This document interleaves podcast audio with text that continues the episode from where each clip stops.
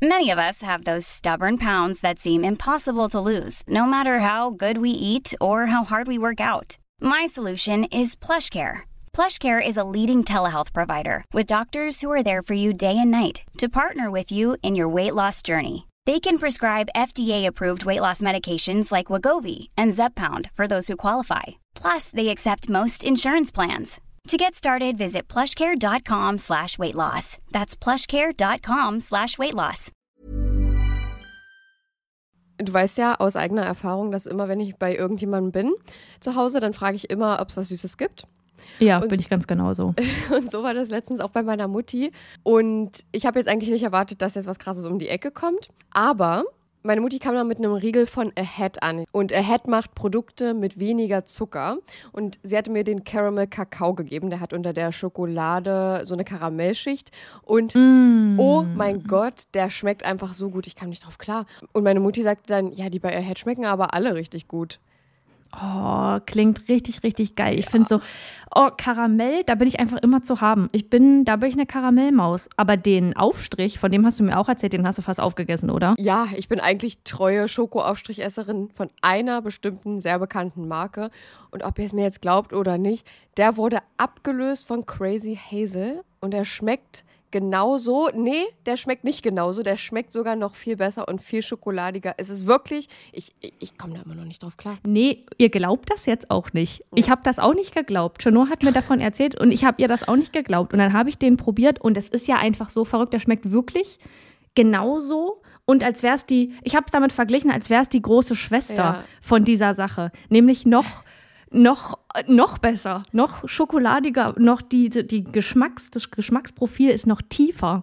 Und ich finde es so verrückt, weil die Produkte von Ahead weniger Zucker haben als die gängigen Marken. So, Ja. und da kommen wir jetzt kurz zum Thema, ihr schaltet jetzt nicht ab. Wir sind Selfcare-Mäuse und die versuchen ihren Körper zu verstehen. Und da geht es auch ein bisschen um Ernährung. Ich als Ernährungssportmaus, die jetzt angefangen hat, ein bisschen laufen zu gehen, musste mit 25 Jahren, so lange hat es gedauert, lernen, dass es nicht immer um Schwarz und Weiß in der Ernährung geht. Es geht nicht um den bösen Zucker und auf der anderen Seite das tolle Gemüse, sondern es geht um Balance. Man muss eine Balance finden, um damit glücklich zu sein und um das auch auf Dauer durchziehen zu können. In gängigen Produkten sind nämlich zum Beispiel 50 Prozent, sehr, sehr häufig 50 Prozent leere Kalorien, also wirklich einfach nur raffinierter Zucker, um das Produkt zu füllen und dich davon in Anführungsstrichen abhängig zu machen. Ahead hatte davon aber auch genug und hat gesagt, nee, komm, wir füllen die 50 Prozent mit guten Dingen, damit die auch irgendwas mit sich bringen. Und da geht es jetzt um Ballaststoffe. Und wer davon noch nicht gehört hat, Ballaststoffe sind die kleinen Helfer, die in eurem Darm auch dafür sorgen, dass da alles ordentlich läuft, neben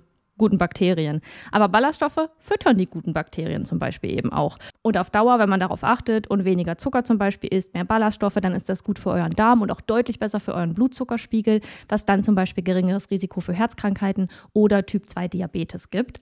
Und jetzt Ernährungsstunde beendet, wir kommen zu den nicen Dingen. Ihr müsst es einfach mal selber ausprobieren, Leute. Wir können jetzt hier so viel erklären, wie wir wollen. Aber eure kleinen Geschmacksknospen da auf der Zunge, die müssen es selbst mal erleben. Und mit unserem Code CRIME bekommt ihr auch noch 10% Rabatt. Der Link ist auch nochmal in der Episodenbeschreibung. Und happy snacking. Hallöchen, Saskia aus dem Schnitt hier. Ich wollte euch nur fix Bescheid geben, dass es ein paar technische Probleme bei der Folge gab. In meiner Spur sind die Lautstärken manchmal ein bisschen unterschiedlich. Das lag an meinem Mikro. Aber macht euch keine Sorgen, in der nächsten Folge wird es wieder anders. Und ja, nur, dass ihr Bescheid wisst. Wir wünschen euch ganz viel Spaß beim Hören.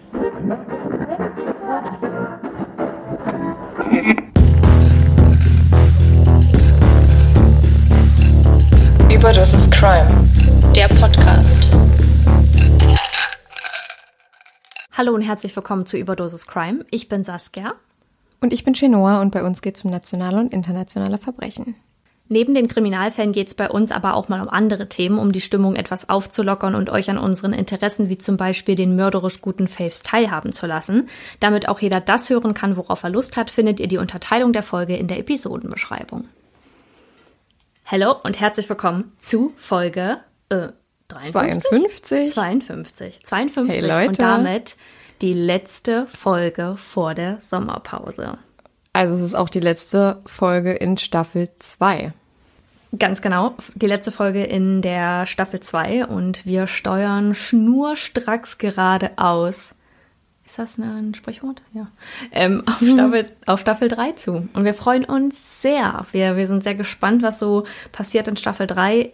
Wie wir es immer sagen, ihr könnt euch schon auf was gefasst machen. Und ähm, ja, ich glaube, zu ein paar lieben Worten ähm, zu euch komme später nochmal. Genau, wollte ich gerade sagen. Wir wollen euch heute jetzt erstmal die ultimative, maximale Unterhaltung bieten, die es hier geben, die, die man hier bekommen kann. Und Ja.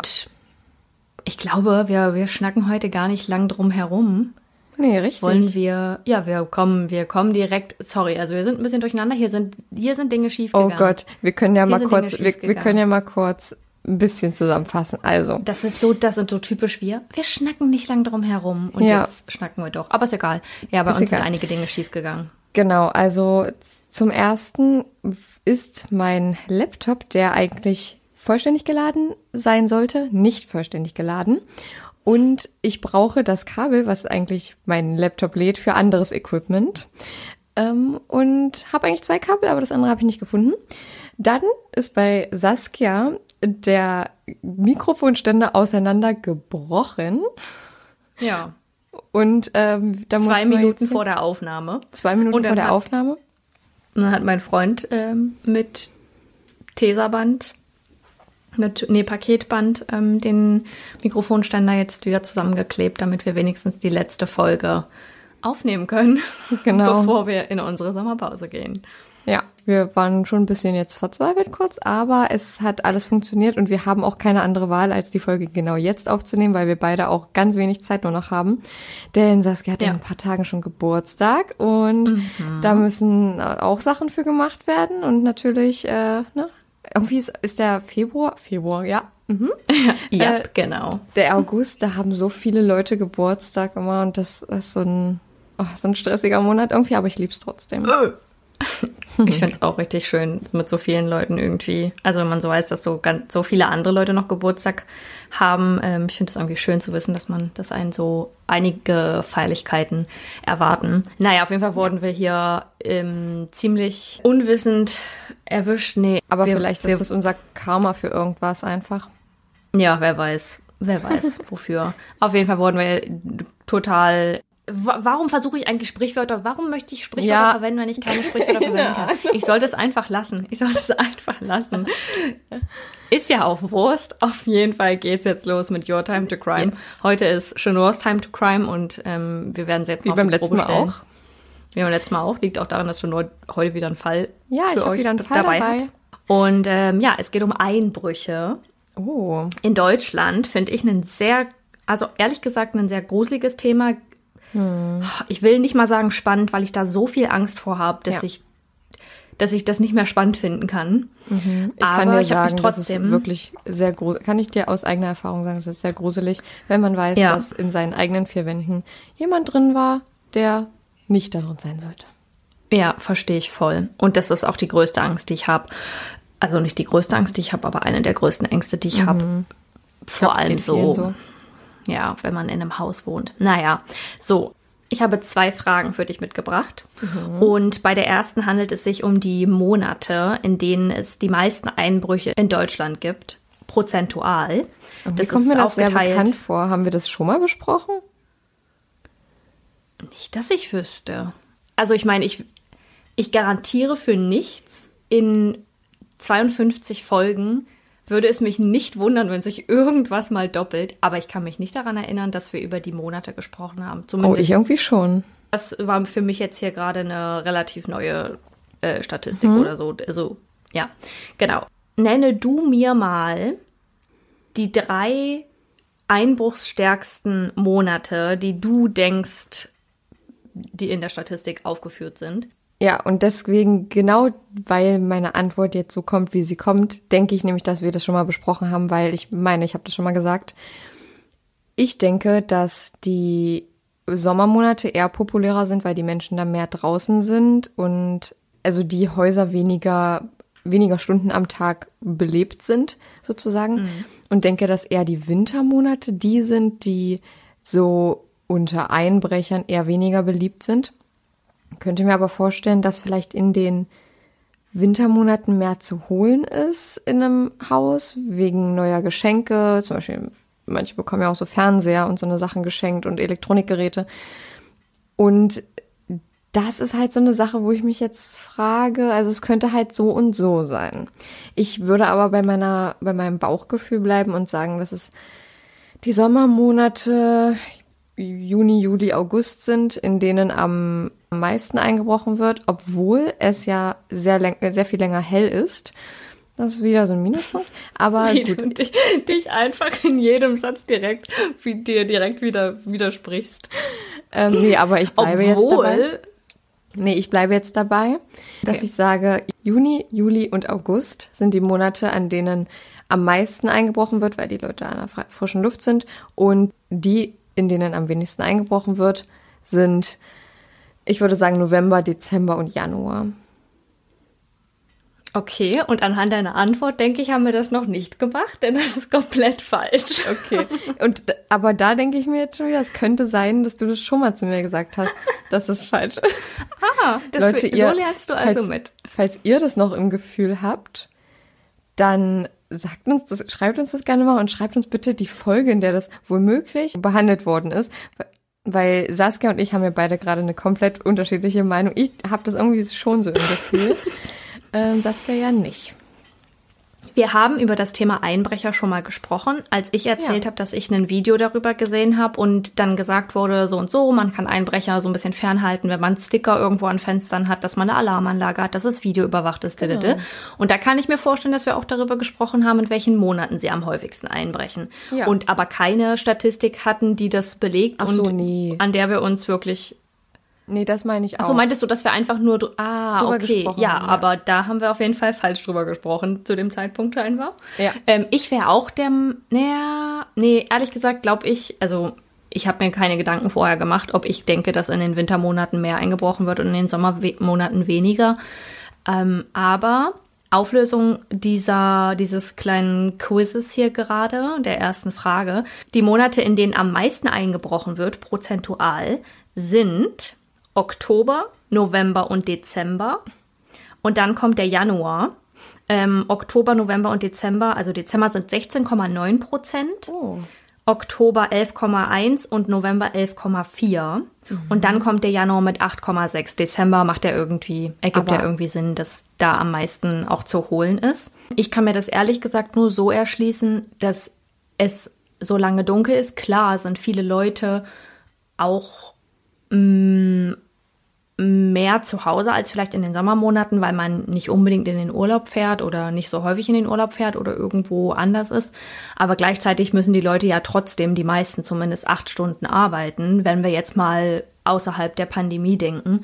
Und dann ist es meistens, wenn die Leute noch immer auf Arbeit sind, trotzdem schon dunkel am Nachmittag. Ja. Und dann ist natürlich die Chance, unbemerkt zu bleiben beim Einbrechen und äh, so in der Dämmerung einfach einbrechen zu können, glaube ich, am, am größten und dann eben nicht, nicht bemerkt zu werden. Obwohl ich auch gehört habe, dass es vermehrt jetzt immer nachmittags vorkommt. Und äh, also kann ich auch aus eigener Erfahrung sagen, es ist schon auch häufig gruselig. nachmittags. Ja. Ähm, ja, und man muss ja einfach nur eigentlich so tun, als wäre das sein eigenes Haus oder so. Weil ich bin, weiß noch, bei ähm, dem Haus, wo wir früher gewohnt haben, da bin ich immer in Anführungsstrichen eingebrochen, wenn ich meinen Schlüssel vergessen habe. Dann bin ich immer über den Zaun geklettert und das haben immer Leute gesehen. Aber ich bin da halt so Ja. super selbstbewusst drüber gesprungen, als hätte ich das schon fünfmal gemacht und habe ich ja auch. Ja. Und wahrscheinlich deshalb, ja. Ja, und die Monate mit den wenigsten Einbrüchen sind Juli mit 4,8 Prozent, April und März. Okay, Und krass. danach verteilt sich alles so ein bisschen dazwischen. Ist ja witzig, also super interessant. falscher hätte ich eigentlich nicht liegen können. Sage ich ja. Und genau deswegen, glaube ich, haben wir das auch nicht gemacht. Jetzt kurz zu den Uhrzeiten. Ich will das gar nicht so künstlich in die Länge ziehen. Das ist aber die zweite Frage, zu welchen Uhrzeiten am häufigsten eingebrochen Ah. wird. Du kannst ja mal sagen, was du, was du denkst. Das ist immer in zwei Stunden Takten. Also von 0 bis 2 Uhr, von 2 bis 4 Uhr, von 4 bis 6 und so Ah, weiter. okay. Hm, sehr gute Frage. Also ich könnte es mir halt tief nachts macht, machen, glaube ich, wenig Leute, weil die meisten natürlich zu Hause sind, außer sie haben jetzt das Haus beobachtet und mitbekommen, dass die Personen im Urlaub sind. Dann macht man es, glaube ich, vor allem nachts, weil da auch die Nachbarn schlafen. Eine Freundin von mir, bei der wurde schon mal in der Nacht eingebrochen und die waren alle zu Hause. Ja. Und die räumen Und dann, dann unten alles wie- aus und oben schlafen die alle. Ja, und die haben das auch gehört, die haben sich nur nicht getraut, runterzugehen. Ja. Boah. Uh. Ja, also ich denke, so mitten in der Nacht, das kommt schon häufig vor. Wenn, ja, wenn man, also wenn man wirklich skrupellos ist und äh, auch super selbstbewusst da reinspaziert ähm, und sich so denkt, ja, wenn die jetzt aufwachen, dann prügeln wir uns halt mit denen oder keine Ahnung, was sich die Leute denken. Ja, richtig gruselige Vorstellung. Aber auch, Ja. weil das so ein bisschen unerkannt ist und alle Nachbarn schlafen und die Laternen sind aus an der Straße und so. Das würde für mich Sinn machen. Und dann würde für mich Sinn machen, dass, also wie gesagt, einmal frühen Nachmittag, Mittag, frühen Nachmittag, weil da die meisten Leute auf der Arbeit sind. Was ist für dich Mittag, früher Nachmittag? Mittag ist 12 bis 13.30 Uhr. Also früher Nachmittag. Ja, gut, 14 das Uhr. geht jetzt nur in zwei Stunden Takten, deswegen. Ja, also 12 bis 14 Uhr. oder? 12 bis 14 Ja. Uhr, ja. Ja. Ähm, ja, genau. Bis 13.30 Und dann könnte ich mir noch Nicht zwischen 14 Uhr. einfach aus dem Gefühl raus 22 bis 0 Uhr. Ja, okay. Ähm, verrückt. Wieder alles falsch? Okay. Nee, also nee, ja, nicht komplett falsch. Die Uhrzeit, in der am häufigsten eingebrochen wird, ist 16 bis 18 Uhr. Hä? Finde ich auch verrückt. Das ist total allem, weil die. Leute da ja am ehesten nach Hause kommen. Aber vielleicht ist das dann genau der Fakt, wenn die das halt vorher ein bisschen ausspioniert Mhm. haben, dass es dann am wenigsten auffällt. Mhm. Und dann auch noch in den Wintermonaten, dann ist das wirklich so um 16 Uhr. Das ist ja schon so eine Uhrzeit, wo eigentlich noch niemand zu Hause ist. Ähm, Ja, also ich, also ich kenne super viele, die um 16 Uhr schon zu Hause sind. Aber, also, okay, aber ich nicht. ja, bei uns hier in der Umgebung fangen aber auch alle um 7 Uhr an zu arbeiten, spätestens, habe ich das Gefühl. Ja, genau, ja, von 16 bis 18 Uhr, dann kommt 12 bis 14 Uhr, wie du es gesagt hast, mit 16,8 Prozent und dann 10 bis 12 Uhr als stärkste Zeit Morgens? am Tag. Also richtig, Ja, 10 bis 12 Uhr morgens. krass. ja, 10 bis 12 Uhr. Und die Uhrzeiten, in denen am wenigsten eingebrochen wird, sind 6 bis 8 Uhr morgens, 4 bis 6 Uhr und nennenswert finde ich noch 22 bis 24 Ja, Uhr. Da wird auch nicht so viel eingebrochen. Ja, hätte ich auch nicht gedacht. Also vor allem so um Mitternacht hätte ich eigentlich gedacht, dass da die meisten einbrechen. Das ist natürlich Ja. keine Garantie dafür, dass es nie um die Uhrzeit Genau, passiert. Aber und im Endeffekt ist es auch von Fall zu Fall auch unterschiedlich, weil ja oft auch die Häuser beobachtet werden über mehrere Tage vielleicht sogar. Also manchmal Ja. in, also ich weiß noch, in einem Dorf in der Nähe, da wurde immer so ein Transporter gesehen ähm, Mhm. mit einem landesfremden Kennzeichen, glaube ich, oder also mindestens ein ortsfremdes Kennzeichen war das. Und der stand immer mal vor einem anderen Haus für so einen Tag oder so, aber es war nie jemand drin zu sehen. Äh, jedenfalls, ja, keine Ahnung, ob da irgendwie irgendwo jemand im Kofferraum, keine Ahnung, ich weiß es nicht. Ja. Aber ja, Wenn es ein Transporter ist Genau. und man hinten keine Fenster drin hat, einfach irgendwo ein Loch reingebohrt. genau.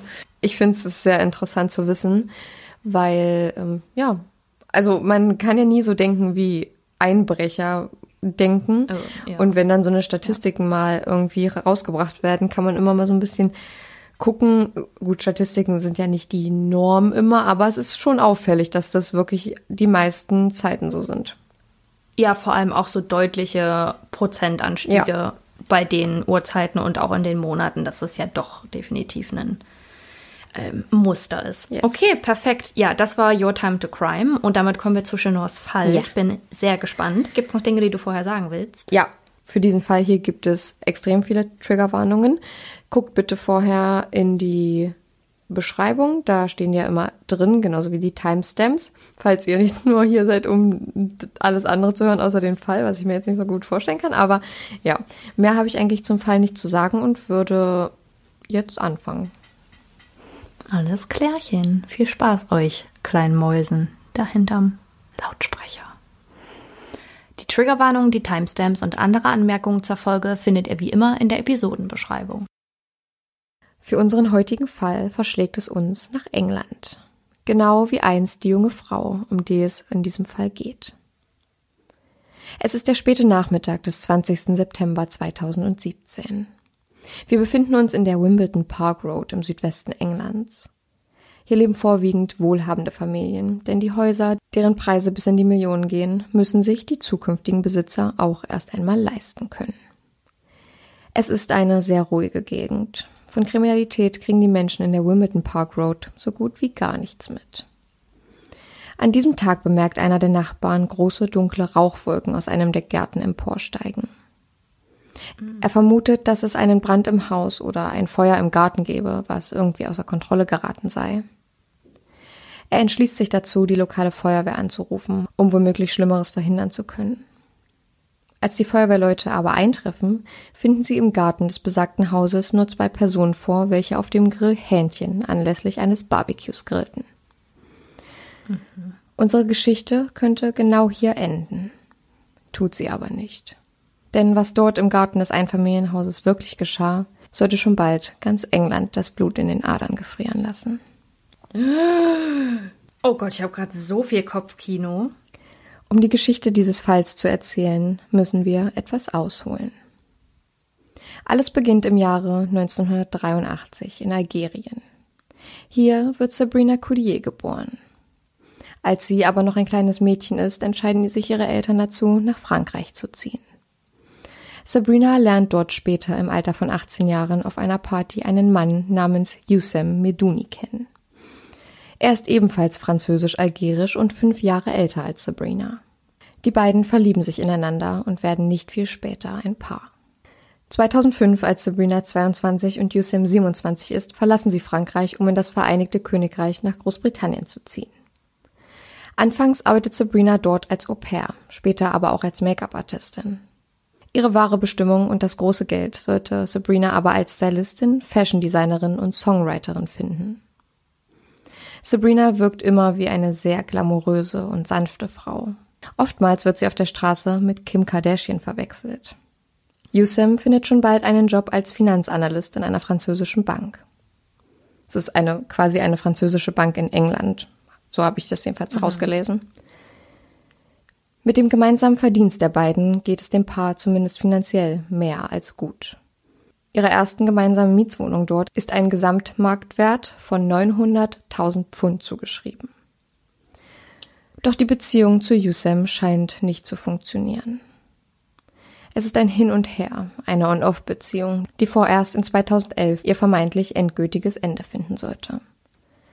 Nicht viel später lernt Sabrina einen neuen Mann kennen, als sie in der Warteschlange einer Bank ansteht. Hinter ihr steht Mark Walton, eines der Gründungsmitglieder der Boyband Boyzone. Inzwischen ist er aber. Das der auch nicht ausdenken. nee.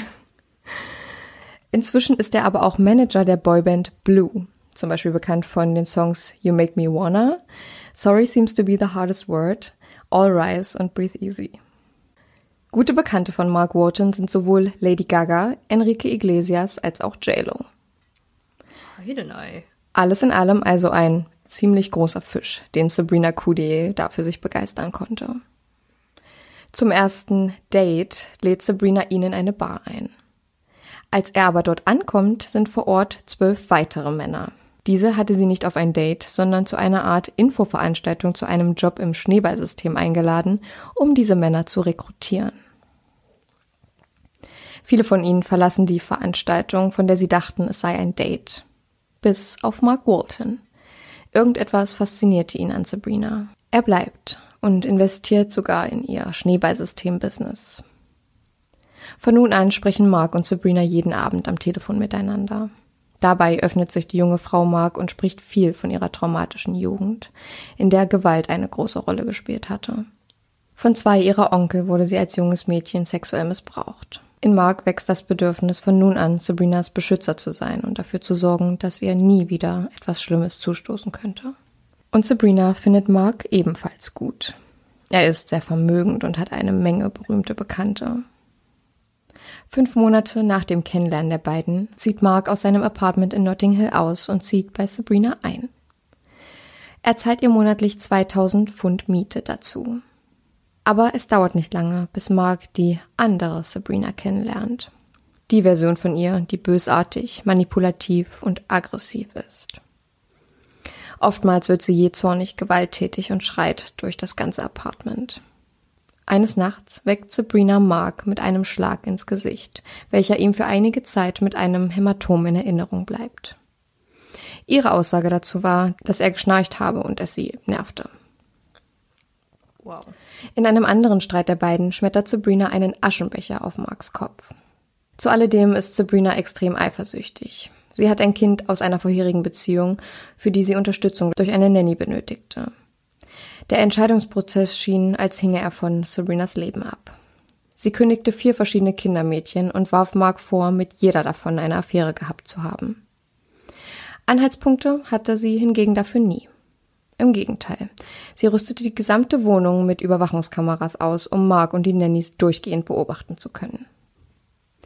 Nicht einmal war auf den Aufnahmen etwas zu sehen, was es so scheinen ließ, dass sich Mark auch nur zu einer von ihnen hingezogen fühlte. Später sagte Mark, dass er sich bewusst war, dass die Ausraster, die Sabrina durchaus regelmäßig hatte, nicht normal sind, aber dass er es ihr nicht vorwerfen könnte. Er dachte immer daran, was sie in ihrem Leben durchmachen musste und dass er ihr versprach, immer für sie da zu sein. Was aber herauskommen sollte, war, dass alles, was sie ihm erzählte, erstunken und erlogen war. Von Grund auf. 14 Monate nachdem die beiden zusammenkommen, wird Sabrina schwanger. Mark ist hin und weg und kann gar nicht erwarten, Vater zu werden. Kurze Zeit darauf erzählt sie ihm, sie müsse zurück nach Frankreich, weil es ihrer Mutter zunehmend schlechter ginge. Nur einige Wochen nach ihrer Ankunft dort ruft sie Mark an und teilt ihm mit, dass das Baby tot sei und sie eine Fehlgeburt erlitt. Er solle einfach sein Leben fortführen. Für Mark scheint das unmöglich. Er hatte sich so auf das Baby gefreut. Etwas Zeit vergeht, bis Mark mit Sabrinas Bruder spricht. Dieser erzählt ihm aber etwas komplett anderes. Sabrina hatte nie eine Fehlgeburt gehabt und das Baby sogar in Frankreich bekommen.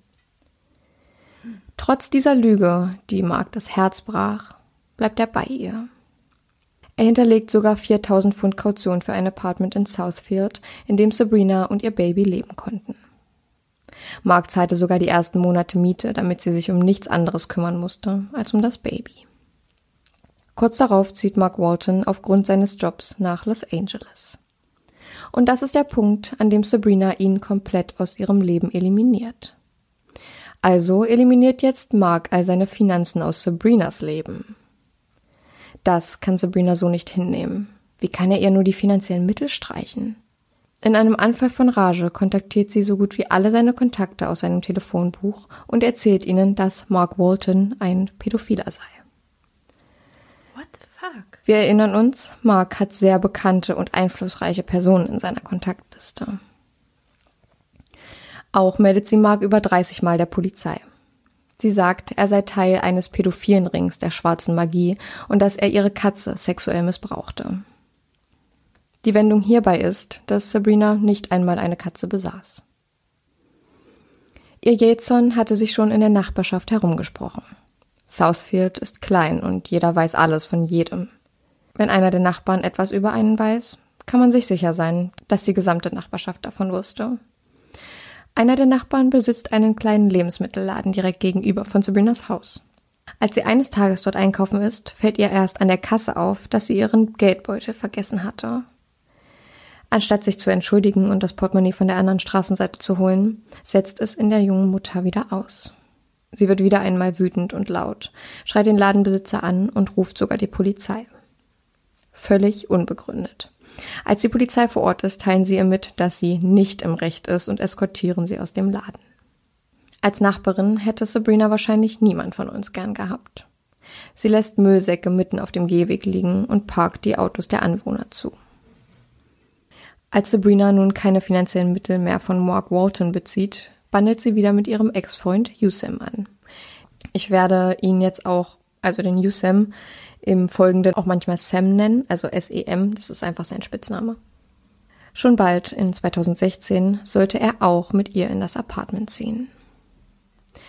Yusem, der immer noch Finanzanalyst ist, geht es finanziell so gut, dass er in der Zeit, in der die beiden kein Paar waren, mehrere Immobilien kaufte und verwaltete.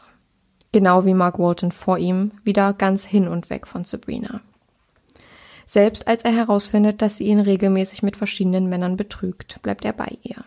Auch Mark spielt immer noch eine große Rolle in ihrem Leben. So sehr, dass es fast obsessiv wird. So nimmt sie zum Beispiel ein Foto von Mark mit und fragt in mehreren Läden, ob die Mitarbeiter oder die Kunden diesen Mann gesehen hatten. Hätten sie das, sollten sie sofort die Polizei anrufen. Mark sei gefährlich und würde regelmäßig in ihr Haus einbrechen. Dabei solle er nachts das Sperma ihres Freund Yusems stehlen, während er am anderen Ende der Welt in LA lebt. Im Jahre 2017 entscheiden sich Yusem und Sabrina dazu, ein Au pair zu engagieren. Ein Au pair ist meist eine junge Person, die für begrenzte Zeit bei einer Gastfamilie im Ausland lebt. Währenddessen kümmert sich das Au pair um alle Angelegenheiten, die die Kinder betreffen. Ein bisschen so wie ein Kindermädchen, das bei der Familie lebt. In der Regel ist es so, dass sich die Aufgaben auf die Kinder begrenzen. Manche Au pairs helfen aber auch im Haushalt bei Dingen, die nicht die Kinder betreffen. Na, das wird ja nicht gut gehen, das kann ich ja jetzt schon sagen. Die Au pairs zahlen nichts für die Unterkunft und bekommen etwas Taschengeld von der Familie, um ihre Freizeit gestalten zu können. Klingt toll, oder? Das dachte sich auch die 21-jährige Sophie Lyonnais. Sophie wird am 7. Januar 1996 im Nordosten Frankreichs geboren. Trotzdem Sophies Eltern mittlerweile geschieden sind, hat sie immer noch viel Kontakt zu beiden.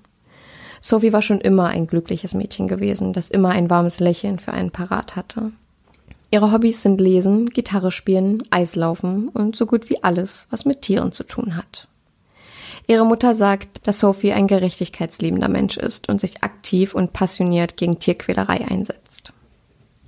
Ihr Traum ist es aber, mit Kindern zu arbeiten. Nach ihrem Abschluss belegte sie einen Ferienkurs in Kinderbetreuung, bevor ihr ein Au-pair-Job in London angeboten wurde. Oftmals werden Au-pairs von ihren Gastfamilien und der Organisation, durch die sie ins Ausland kommen, ausgenutzt. Trotzdem sie kein festes Gehalt oder geregelten Lohn bekommen, sind sie verpflichtet, Steuern zu zahlen. Zudem kommt, dass es für Au-pairs im Vereinigten Königreich so gut wie keine Regelung über den Arbeitsschutz gibt.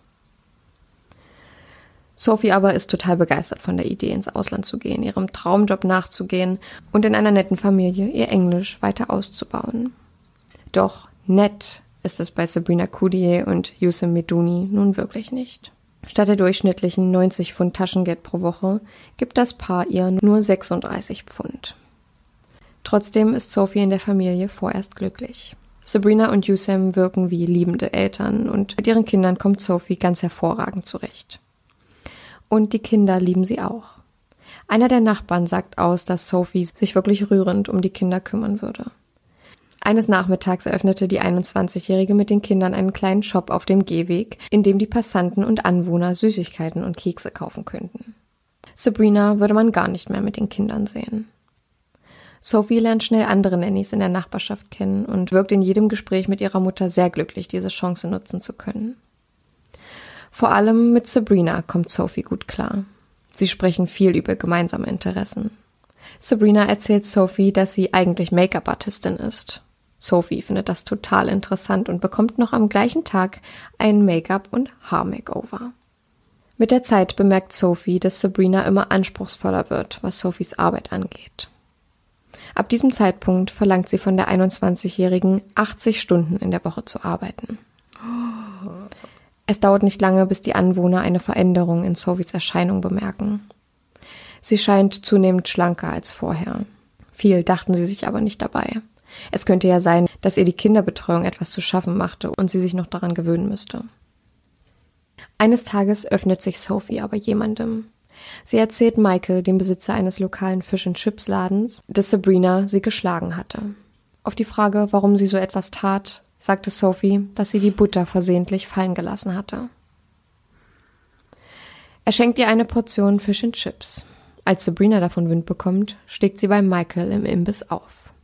Sie schreit ihn an und schleift Sophie förmlich aus dem Fish and Chip Shop. Als Michael sieht, wie brutal Sabrina mit Sophie umgeht, bietet er ihr bei ihrem nächsten Besuch an, ihren Flug in die Heimat zu bezahlen. Sophie lehnt das gut gemeinte Angebot von Michael ab. Sicherlich aus der Angst, was mit ihr geschehen würde, wenn Sabrina von der Aktion Wind bekäme. Was weder Michael noch die anderen in der Gemeinde mitbekommen, ist, dass Sophie hinter den verschlossenen Türen der Coudiers misshandelt und gefoltert wird. Oh Gott. Sabrina beginnt extrem paranoid zu werden über die Dinge, von denen sie dachte, dass sie Sophie tut. An einem Punkt beschuldigt sie Sophie, eine Affäre mit Sabrinas Ex-Freund Mark Walton zu haben.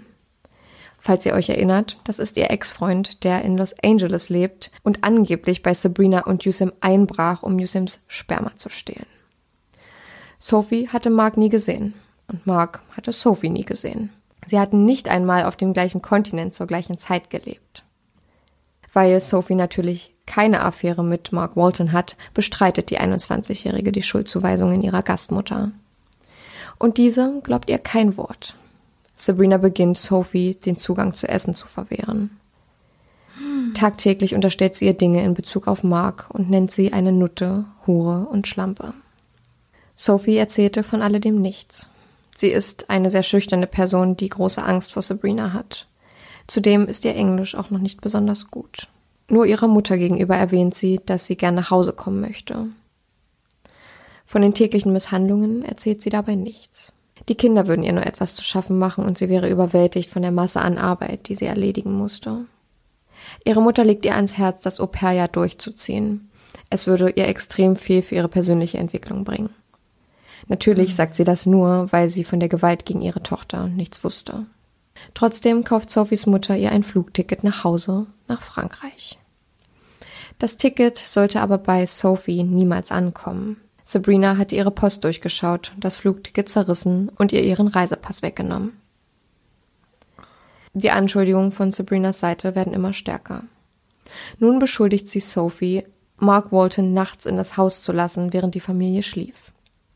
Er solle durch das Haus schleichen und den Familienmitgliedern Heroin injizieren, um dann Sabrinas Kinder sexuell zu missbrauchen.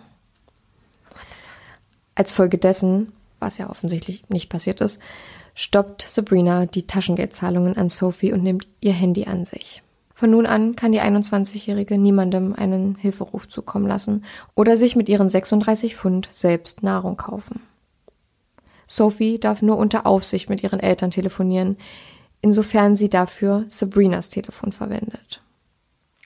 Sophie darf das Haus nur verlassen, um die Kinder von A nach B zu bringen und auch wieder abzuholen. Es ist ihr erlaubt, für die Familie einkaufen zu gehen, aber alles andere ist ihr untersagt. Einige Zeit später darf Sophie zu keinem Grund das Haus verlassen und wird nun von ihrer Gastmutter gefangen gehalten. Anfangs, als Sabrina beginnt, die 21-Jährige körperlich zu misshandeln, hält Yusim sich von der ganzen Sache fern. Wenn er mitbekommt, dass es wieder losginge, verlässt er das Haus für einen Spaziergang. Später sollte er aber unter Anweisung von Sabrina die Gewalt an Sophie selbst ausüben. Und das ist der Zeitpunkt, an dem die Folter ihren Zenit erreicht. Sophie wird über Tage wach gehalten und sollte sie mal einschlafen, würden Sabrina und Yusim sie waterboarden. Googelt das mal, falls ihr nicht wisst, was das ist. Das Paar schlägt die junge Frau mit Kabeln wie mit einer Peitsche und filmen viel von dieser Folter. Genauer gesagt dokumentieren Sabrina und Yusem die letzten zwölf Tage in Sophies Leben auf 18 Videos. Diese sollten nie an die Öffentlichkeit kommen, weil sie schlichtweg einfach zu grafisch und brutal waren. Zu den Videos gibt es aber Transkripte, die online einsehbar sind. Ein Foto, welches man aus einem der Videos schneidet, findet aber seinen Weg an die Öffentlichkeit. Sophie sitzt vor dem Kamin und ist fast nicht wiederzuerkennen. Ihr Blick ist nach unten gewandt und sagt mehr als tausend Worte. Die 21-Jährige sieht kraftlos aus. In den besagten Aufnahmen schreien Sabrina und Yusem das Mädchen an, das einfach still dasitzt. Sie beleidigen sie mit allen Worten, die ihnen einfallen. Das tun sie, um für das ganze Marktthema endlich ein Geständnis aus Sophie herauszubekommen. Sophie ist zu erschöpft, um zu sprechen. Sie sitzt dort und kann nichts tun, als diesen Moment auszuhalten. Seit nun schon sechs Wochen ist Sophie dieser Tortur ausgesetzt. Sabrina sagt, ich weiß, dass du Mark hierher gebracht hast, denn ich kann ihn riechen. Du riechst nach Sex. In den Transkripten ist zu sehen, dass Sabrina Sophie dauerhaft anschreit. Yusem fährt die etwas nettere Schiene und sagt ihr, dass sie es ihm ruhig anvertrauen könne. Durchweg wirkt es so, als würden Sabrina und Yusem wirklich glauben, was sie da sagten. Es ist bekannt, dass Sophie so gut wie keine Äußerungen trifft. Wenn man weiß, dass sie seit sechs Wochen für mehrere Tage wachgehalten, gewaterboardet und geschlagen wurde, dann hat man schon den Grund dafür gefunden. Sabrina hatte diese Wahnvorstellungen von alledem, was sie Sophie vorwirft, und sie scheint Yusem damit zu infizieren. Dafür gibt es auch einen Fachbegriff, der heißt Folie à deux und kommt aus dem Französischen und bedeutet so viel wie Geistesstörung zu zweit. Und das ist quasi die Übernahme einer Wahnvorstellung einer oftmals gesunden Person von einer psychisch erkrankten Person. Und Ja. die gesunde Person entwickelt dadurch dann auch eine Psychose. In vielen Quellen stand auch so viel wie Shared Madness. Ja, krass. Das ist eigentlich, das ist der beste Beweis, warum psychische Erkrankungen genauso wichtig sind wie physische Erkrankungen, weil da Genau. ist es einfach, da kann es genauso sein, Ja, dass du dich einfach wie anstecken Genau. kannst, weil du so Ja. beeinflusst wirst. richtig. Dadurch schaukeln sich beide gegenseitig hoch und die Psychose wird immer stärker und stärker. Sophie sagt, dass sie einfach nur zurück nach Frankreich wolle. Mehr wollte sie nie. Hätte Sabrina etwas um die Ecke gedacht, hätte sie vielleicht bemerkt, dass, wenn Sophie weg ist, Mark auch nicht mehr ins Haus gelassen werden könnte. Was ja eh nicht so war, wissen wir ja, aber Ja. Stattdessen droht sie Sophie, dass, wenn sie es nur einmal probieren sollte, die Gastfamilie zu verlassen, sie die Polizei finden und für 40 Jahre inhaftieren würde. Auch das ist logischerweise komplett aus der Luft gegriffen.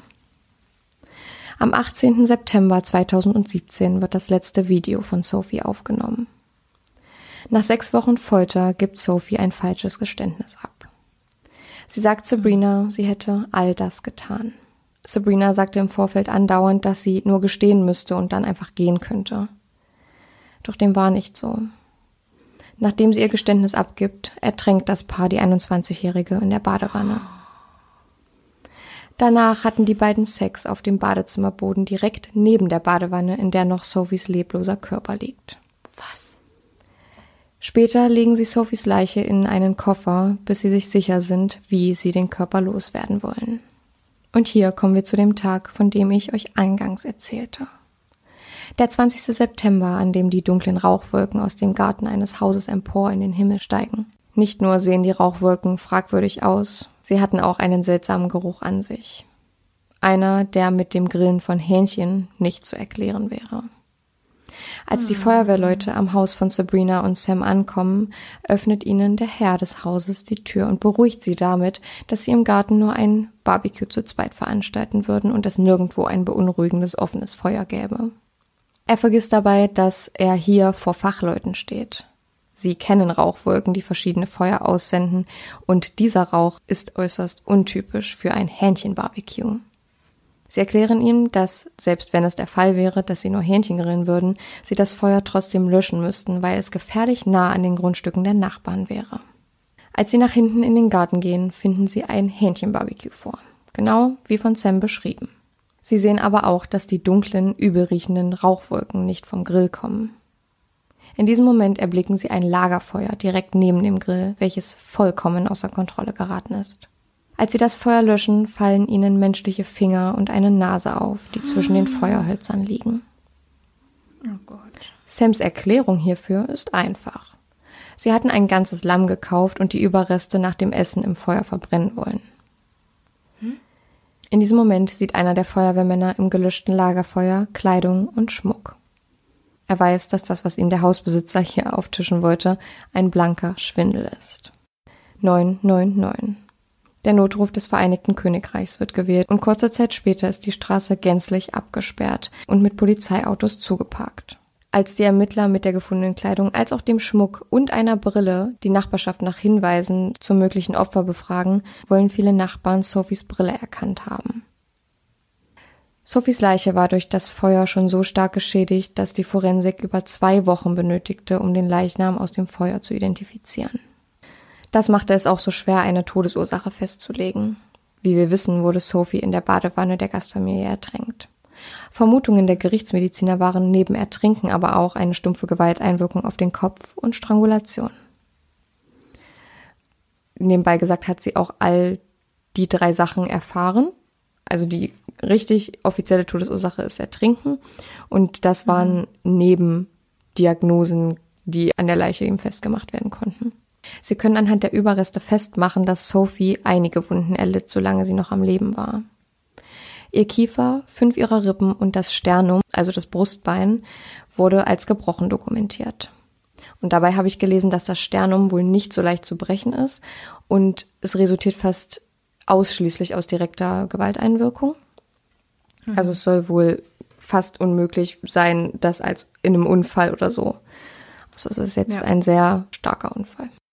Was die Gerichtsmedizin auch festmachen konnte, war, dass Sophie circa drei Tage mit dem gebrochenen Sternum gelebt hatte. Sie musste sich also in einem starken physischen Schmerz befunden haben, bevor sie starb. Ihre Frakturen und Wunden sind vergleichbar mit einem katastrophalen Autounfall. Bei der Durchsuchung des Hauses wird in dem kleinen dunklen Raum, in dem Sophie hausen musste, eine kleine Notiz von ihr gefunden. Why me? I need help to stop them. Also, warum ich? Ich brauche Hilfe, um sie zu stoppen. Sabrina Coudier und Yusuf Meduni werden noch am gleichen Tag verhaftet und aufs Polizeirevier gebracht. Anfangs spielen beide in den Befragungen auf einen Unfall an. Sie hätten Sophie nur ein paar Fragen über ihre Beziehung zu Mark Walton gestellt. Als sie aber nicht darüber sprechen wollte, tauchten sie ihren Kopf mehrmals unter Wasser. Da sie dabei nicht kooperierte, wurde Sam wütend und schlug ihr ins Gesicht, woraufhin sie ins Wasser fiel und ertrank. Und hier frage ich mich zum einen, das ist ja komplett gelogen, das wissen wir, aber ja. ich frage mich, ob jetzt Yusem und Sabrina überrascht waren, dass sie nicht kooperierte, in, unter Wasser gedrückt zu werden. Also was sie mit dieser Geschichte aus, also was sie mit dieser Geschichte aussagen wollten, weil ich frage mich auch, wo hier der Unfall ist. Weil eine Person unter Wasser zu drücken, ist ja schon an sich kein Unfall. Ja. Und jemand. Was meinst du mit ähm, nicht zu kooperieren? Also, dass bei einer Geschichte, die sie erfragen, ja keine Kooperation stattfinden könnte, weil entweder die Person erzählt, so und so sieht's aus, oder. Nein, nein, also. es geht darum, dass sie nicht kooperierte, unter Wasser gedrückt zu werden und sich bewegte. Es geht nicht darum zu kooperieren in dem Sinne okay. zu ja. sagen, ich habe es ja, getan. Ich verstehe. Frag mich, wo hier der Unfall halt ist. Ne? Also es ist halt, er ja. hat ihr sie unter Wasser gedrückt und ihr ins Gesicht geschlagen und das sind beides keine Unfälle. Ja, die beiden, die können da, glaube ich, auch nicht so durchdacht mm -mm. oder durchdacht. Die haben sich da was zusammengesponnen, ja. ähm, was irgendwie dann von beiden Seiten gleich wirken sollte, aber. Ja. Laut eigenen Aussagen hätte Sam dann versucht, Sophie wiederzubeleben, was aber erfolglos blieb. Später sollte Sam aber eine andere Aussage abgeben. Er sagt, dass er mit den Aussagen, die er tätigte, in erster Hand Sabrina nur schützen wollte. Sam habe geschlafen, als Sophie starb und sie nach dem Aufstehen in der Badewanne vorgefunden. Sabrina weist die Schuld zu Sam. Sie habe damit nichts zu tun und nur wenig davon mitbekommen. Das hat aber spätestens an Bedeutung verloren, als die Ermittler durch ihr Handy schauen und die 18 Videos von Sophie darauf entdecken. Ja. Hier ist sie nämlich deutlich zu hören, wie sie der maßgebende Part an der Folter und dem Missbrauch an Sophie ist. Ey, zum Glück hat die das aufgenommen. Das so makaber das jetzt gerade klingen mag, aber das ja dass die damit nicht davonkommt und dass die dafür ordentlich bestraft wird, was die diesem Mädchen angetan haben. Ja. Und vor allem sie auch als Spielmacherin der ganzen Sache. Ja, und ich finde es auch sehr lobenswert, dass diese, und ich frage mich ehrlich auch ein bisschen, wie das geht, weil es in vielen anderen Fällen nicht geht, dass diese Videos nie an die Öffentlichkeit gekommen sind. Ich habe dieses eine ja. Foto aus dem Ausschnitt und ich schicke dir das gleich mal, wenn wir darüber sprechen. Mhm. Bei der Befragung der mutmaßlichen Täter auf der Polizeistation zieht Sabrina Coudier einen Geständnisbrief hervor. Hier gestand Sophie alles, was ihr das Paar vorwarf. Einmal solle sie sich mit Mark in einem Hotel getroffen haben. Er habe ihr Geld geboten, wenn sie Sabrinas und Marks gemeinsamen Sohn zu einem Treffen mitbringt, um ihn zu missbrauchen. Dass das nicht der Wahrheit entspricht und völlig aus der Luft gegriffen ist, ist allen von uns klar. Die Schrift gleicht Sophies aber stark. Ihre Mutter aber sagt, dass sie so etwas weder schreiben noch tun würde. Und hier finde ich, gibt es jetzt zwei Möglichkeiten. Entweder Sabrina hat versucht, die Schrift von Sophie zu imitieren, oder mhm. hat sie unter Folter gezwungen, diese Zeilen zu mhm. schreiben. Also alles andere ja. ist, glaube ich, sehr unwahrscheinlich. Nach der Konsultation eines Psychiaters wird Sabrina mit Depression und einer Borderline-Persönlichkeitsstörung diagnostiziert. Sie wird trotzdem als schuldfähig eingestuft. Bei Sam konnte keine psychische Beeinträchtigung festgestellt werden. Bei ihm wird davon ausgegangen, dass er Sabrinas Wahnvorstellungen durchaus ernst nahm, glaubte und für sich adaptierte. Die Verhandlungen im Mordfall der 21-jährigen Sophie Leonet beginnen im Mai 2018. Beide Tatverdächtige bekennen sich schuldig für die Straftat der Beseitigung der Leiche, weisen jeweils aber sonst jede Schuld von sich auf den jeweils anderen. Die 18 aufgenommenen Videos von den letzten zwölf Tagen in Sophies Leben sind Beweis genug. Man sieht deutlich, dass beide Personen in die Misshandlung involviert sind. Am 26. Juni 2018 werden Sabrina Coudier und Youssef Medouni für den Mord an Sophie Leonet schuldig befunden. An diesem Tag verlas Sabrina einen von ihr selbst geschriebenen Brief an Sophie und ihre Familie, um ihre Strafe zu mindern. Ich habe jetzt hier so einen kleinen Auszug mitgebracht. Das, ähm, der Brief ist noch ein bisschen länger. Wir packen ihn euch bei Instagram rein. Dann äh, könnt ihr euch den ganzen auch nochmal durchlesen. Liebe Sophie, möge der Friede mit dir sein. Zuerst wünsche ich jedem, vor allem ihrer Familie und jedem, der leidet, alles Gute. Es tut mir zutiefst leid, was passiert ist, und tatsächlich haben wir auch schöne Momente miteinander verbracht. Sophie, ich bin geschockt und traurig, dass du kein Teil dieser Welt mehr bist. Es fühlt sich für mich an wie ein Albtraum, bei dem ich mir wünschte, endlich aufzuwachen. Zitat Ende. Sophie sollte aber nie wieder aufwachen, nachdem sie in der Badewanne ertränkt wurde. Beide Täter erhalten das gleiche Strafmaß lebenslange Haft und eine Sicherungsverwahrung von 30 Jahren. Sicherungsverwahrung bedeutet, dass die Straftäter über das Haftende hinaus im Gefängnis verbleiben. Obendrauf bekommen beide jeweils fünfeinhalb Jahre für die Beseitigung der sterblichen Überreste. Sophies Mutter ist über das Urteil mehr als erleichtert. Es wird ihr ihre Tochter Sophie nicht zurückbringen, aber was für Frau Leonet zählt, ist auch, dass die Täter ihre Strafe bekommen haben. Neun Monate später wird Sophies Leichnam zu Hause in Frankreich im Beisein ihrer Familie beigesetzt. Diesen Fall möchte ich wieder mit den Worten ihrer Eltern abschließen. Niemand, kein Gott dieser Welt wird euch beiden jemals vergeben für das, was ihr meiner Tochter angetan habt. Einer bösartiger als der andere. Sophie war so aufopfernd, sie liebte Kinder und Tiere. Sie konnte es nicht sehen, wenn jemand leidet, und es bricht mir das Herz zu wissen, dass sie bis zum Tod misshandelt wurde. Das war ein Rollercoaster, der eigentlich nur bergab ging. Ja. Das, das ist ja so schlimm, was dieses Mädchen, was, wie die Mutter auch schon sagt, sich für alle aufopfern würde, ja. die irgendwie nur das Beste wollte und sich so einer Familie einfach so hingegeben hat, dass so mit ihr umgegangen wird und sie sowas erleben muss. Also ganz unabhängig davon, mal außen vor gelassen, dass es schon eine schlimme Sache wäre, dass, oder dass es schon eine schlimme Sache ist, dass sie nicht lebend aus dieser Geschichte herausgeht, aber dass sie wochenlang missbraucht mhm. wird, gefoltert wird, so ähm, respektlos behandelt wird und das ja eine sich so steigernde Sache war. Und also wirklich auch größten Respekt an Au pairs, die da ja einfach eine Erfüllung drin sehen, sich ähm, einer Familie so hinzugeben und sich um Kinder zu kümmern, die sie vorher noch nie gesehen haben, ähm, sich in eine Familie einzubringen, die sie vorher noch nie erlebt haben.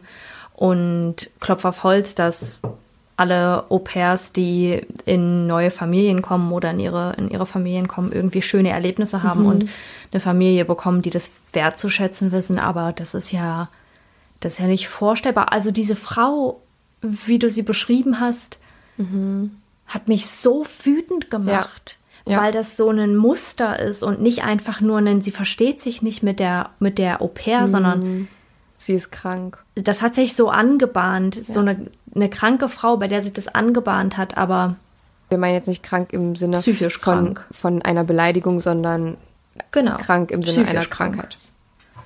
Ja, sie hat eine psychische Krankheit ja. und das ist ja das ist ja definitiv bewiesen ähm, durch den Gutachter. Aber ich finde auch, wenn man sie gekannt hätte, eigentlich total berechenbar mhm. in den Dingen, die sie macht. Vielleicht nicht die einzelnen Handlungsstränge, aber dass sie ausflippt, dass sie irgendwann, dass es irgendwann dazu kommt, dass sie sich zusammenspinnt, dass da irgendwelche Geschichten bei ihrem Haus ablaufen mit irgendwelchen Personen, die gar nicht da sind. Und ich meine, man muss auch nochmal sagen, das ist eine psychisch kranke Frau. du kannst ihr, ich meine, ihr wurde volle Schuldfähigkeit zugeschrieben. Das hat schon super viel zu heißen und ich Ja. finde, das ist Grund genug, darüber auch so sprechen zu dürfen, wie ich es gerade tue. Ja, und es gibt auch einen Unterschied zwischen psychischen Erkrankungen und Persönlichkeitsstörungen. Dir wurde ja eine, eine Borderline-Persönlichkeitsstörung ähm, diagnostiziert. Es ist trotzdem wahrscheinlich ähm, ein Mitgrund gewesen, aber nicht alle Personen, die eine Borderline-Persönlichkeitsstörung haben, machen natürlich sowas. Das ist ja, also das müssen wir euch nicht sagen, das ist ja klar. Ja, total. Nee, Ja. Und was ich auch da ganz habe ich in- keine Worte für. was ich auch ganz interessant finde, ist, dass es irgendwie eine sexuelle Komponente gab, weil ja Sabrina und Sam direkt nach dem Mord Sex miteinander hatten. Und das kommt tatsächlich bei weiblichen Tätern sehr, sehr selten vor. Und deswegen wird davon ausgegangen, dass sie ihn entweder manipulieren und oder wie belohnen wollte dafür, dass er das mit ihr gerade durchgezogen hat. Und ähm, Ja. ja. also diese, diese äh, sexuelle Komponente, dass sie dadurch Befriedigung erfährt, ist sehr unwahrscheinlich. Es gibt seltene Fälle davon, ähm, sind aber bei Frauen sehr selten. Das habe ich in Aber meiner... weißt du, was ich mich gerade frage? Ähm, als Einzeltäterin ja, aber das ist ja jetzt eine ganz verzwickte, verstrickte Situation, weil sie letztendlich nicht eine Einzeltäterin ist, aber die Person ist, die das Ganze ins Rollen gebracht hat und die Ja. ihn dazu gebracht hat, das zu tun durch ihre Beeinflussung. Und klar kann das jetzt sein, dass sie zu ihm, dass sie ihn dafür belohnen wollte, aber wenn man sich jetzt mal vorstellt, bei einem, bei einem Verbrecherpaar oder bei einem Täterpaar, die ja doch häufig schon da irgendwie auch zumindest danach in den Gefühlen, in diesem Rausch eine sexuelle Lust empfinden, dann miteinander schlafen. Und dass ich mir vorstellen könnte, dass jetzt unabhängig davon, dass er das nicht ähm, mitgestartet hat oder nicht die Intention hatte, zuerst äh, so weit kommen zu lassen, dann eben wie bei einem Täterpaar diese sexuelle Lust danach entsteht durch diesen Rausch und durch dieses, wir haben das jetzt getan. Nicht unbedingt der, nicht unbedingt als, an, als Ansporn oder als Intention, diesen Mord zu begehen, aber danach durch diesen Rausch. Und das hat man ja, glaube ich, relativ häufig bei Täterpaaren, dass die danach dann ähm, Ja. äh, miteinander verkehren. Ja, da, also da, da, da stimme ich dir zu, auf jeden Fall. Ich denke aber, dass es in unserem heutigen Fall wirklich auf die Manipulation rausläuft, weil Ja. er ja auch wie infiziert irgendwann von ihren Wahnvorstellungen war. Also er hat das ja richtig adaptiert. Ja, ich wollte gerade sagen, ich meine nicht mal von seiner Seite aus, aber von ihrer Seite aus, dass das, äh, also klar die Manipulation, aber ich glaube, dass von ihrer Seite aus einfach diese Lust kam, weil sie sich gefühlt hat, als wären sie jetzt dieses Paar, was zusammen diese Tat begangen hat, begangen haben, aber er ja eigentlich nur manipuliert war. Ja. Ja, das werden wir tatsächlich niemals rausfinden, weswegen die sexuelle Komponente da jetzt noch mit reingekommen ist. Aber wir können auf jeden Fall sagen, dass es extrem schlimm ist, generell, was dort passiert ist. Und Ja. ich habe den Fall ähm, gesehen, habe natürlich erstmal meine Recherche betrieben, ob es dazu schon viele Fälle gibt. Ich nehme jetzt keinen ganzen Tag, um da reinzugucken, aber ich habe jetzt erstmal nichts Deutsches gesehen, außer einen ZDF Fernsehbeitrag, den gibt's bei zdf.de. Und da könnt ihr euch das mal angucken. Das geht, glaube ich, äh, 45 Minuten. Sehr interessant. Ähm, da kann man auch noch mal alles sehen. Aber ihr könnt auch auf unserem Instagram vorbeigucken. Ich habe nämlich schon angeteasert, dass ich Saskia hier mal jetzt ein Foto vom Opfer zeigen möchte und was sie quasi aus ihr gemacht haben. Sophie sieht einfach aus wie ein 21-jähriges Mädchen, also total lieb und nett. Und ich äh, schicke dir jetzt das Bild, was aus dem Video gescreenshottet wurde, sozusagen. Und das, und da seht ihr den Blick auch, also wenn ihr jetzt auf unserem Instagram ähm, guckt, da seht ihr auch den Blick, den ich beschrieben habe, der mehr sagt als tausend Worte, dieser nach unten gesenkte Blick. Sie guckt auf den Boden und in diesem Moment wurde sie gerade angeschrien von den beiden. Man sieht, dass sie deutlich an Körpergewicht abgenommen hat. Und ja, Also Leute, schaut es euch gern mal an. Es ist wirklich, wirklich traurig und es ist, ähm, ich finde, sehr belastend, das zu sehen. ja, Ähm, und so, ja, nicht, nee, nicht belastend. Es ist erschütternd. Es ist erschütternd Ja, zu das sehen, stimmt. dass aus einer, aus einem Menschen, der vorher so aussah, einfach nur noch so eine Hülle werden kann. Man sieht einfach Mhm. jegliche, jeglich, also ihre Seele hat ihren Körper gefühlt schon verlassen. Genau. Das dachte ich mir auch, als ich das Foto gesehen habe. Also man sieht, dass sie auch teilnahmslos ist irgendwie. Ja, ich hoffe, ihr fandet den Fall interessant und konntet irgendwas daraus mitnehmen. Ja, wie wir schon gesagt haben, guckt gerne auf Instagram. Guckt auch euch gerne die ZDF-Dokumentation dazu an. Da seht ihr auch nochmal die Eltern sprechen und ähm, auch einen Freund von Sabrina, der auch gesagt hat, dass sie schon immer berühmt sein wollte und sie das auch als totales Kompliment genommen hat, mit Kim Kardashian verglichen zu werden.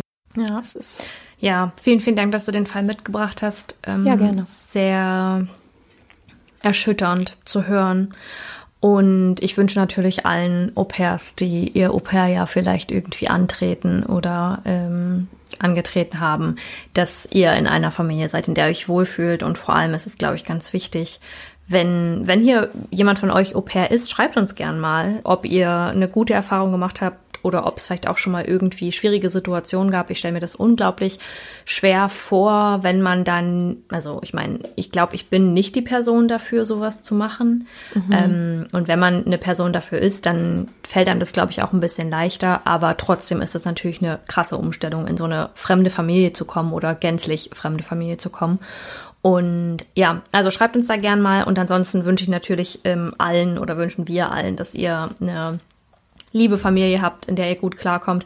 Und ganz wichtig ist, glaube ich, dass ihr euch an Menschen wendet, sollte dem nicht so sein, und darüber Genau. sprecht, ähm, egal wo das ist. Also sei das jetzt jemand bei euch zu Hause oder ähm, irgendwo im Umkreis, auch wie Sophie es gemacht hat in irgendeinem Supermarkt, wenn es jetzt wirklich so schlimm ist. Da geht's aber, glaube ich, in vielen, da, darum geht's in vielen Themen, dass ihr euch einfach an Menschen wendet, wenn irgendwas sein sollte. Und wenn ihr ja, mit irgendwas nicht klarkommt oder wenn euch irgendwas dolle belastet, dann sprecht einfach mit anderen Leuten und sagt, dass ihr Hilfe braucht. Das ist ganz, ganz doll wichtig. Oh ja. Und damit beenden wir unseren Fall für heute und auch den letzten Fall vor der Sommerpause und kommen ein letztes Mal in Staffel 2 zu unseren mörderisch guten Faves.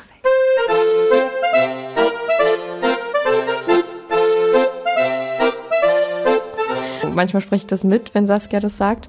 Und dann sind wir aber auf der Aufnahme immer total versetzt zusammen, weil wir immer getrennt aufnehmen. Genau, hast du denn einen Favoriten? Ja, mein Favorit für diese Woche ist das PlayStation-Spiel It Takes Two. Ich war, hab ich, da, hab ich da letzte Woche schon mal drüber gesprochen? Vorletzte Woche Weiß schon mal drüber nicht. gesprochen? Du hast auf jeden Fall über das, ähm, ob da- um Die- das Einbrecherspiel. Ja, das spiele ich auch immer noch, kann ich auch immer noch empfehlen. Ähm, Finde ich witzig, dass ich heute dann auch Fakten dazu gebracht habe. Ja. Ähm, ja, hätte ich vielleicht auch mal analysieren können, wie das bei mir so im Spiel läuft. Aber It Takes Two ist ein Koop-Spiel, Koop-Couch-Spiel nennt man das, glaube ich. Stimmt, Ähm, das hast du ähm, schon letztes Mal gesagt. Äh, Das habe ich, also ich habe das nicht genannt als Spiel, dass wir das spielen, aber dass ich das gerne ausprobieren Dass möchte du das und noch haben- nicht gemacht habe. ja.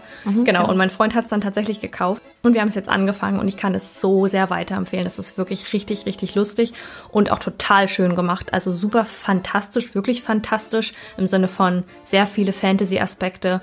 Richtig, richtig schönen Welten. Also so viele verschiedene Sachen und man hat manchmal Endgegner, man muss immer Sachen zu zweit machen. Das finde ich total interessant, weil wenn einer zum Beispiel vorrennt und eine Sache ähm, anfängt, dann beziehungsweise sind die Welten so aufgeteilt, dass man nach seiner Farbe, die man hat, Dinge machen kann und Dinge nicht machen kann.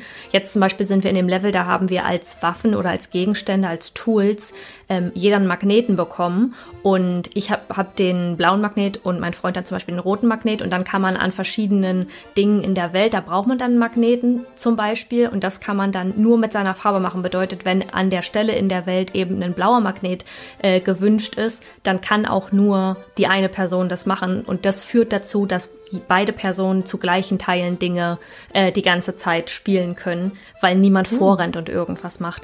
Super angenehm, kann ich total empfehlen. It Takes Two heißt das. Und, Und das ist ein Playstation-Spiel oder Switch? Genau. Nee, für die Switch gibt's das leider noch nicht, sonst hätten wir uns das, glaube ich, dafür gekauft. Für die PlayStation 4 haben wir es jetzt gekauft und ich kann es nur empfehlen. Ähm, das macht natürlich nicht nur mit einem Partner, Partner Spaß, sondern auch mit Freunden. Ähm, man kann es, glaube ich, auch online spielen, aber es geht nur zu zweit. Also alleine kann man es nicht spielen. Ja, sonst macht ja irgendwie auch der Name keinen Sinn. Genau, ja. that's my favorite. Und Ah, deiner? cool. Mein Favorit ist mein neuer Schreibtisch.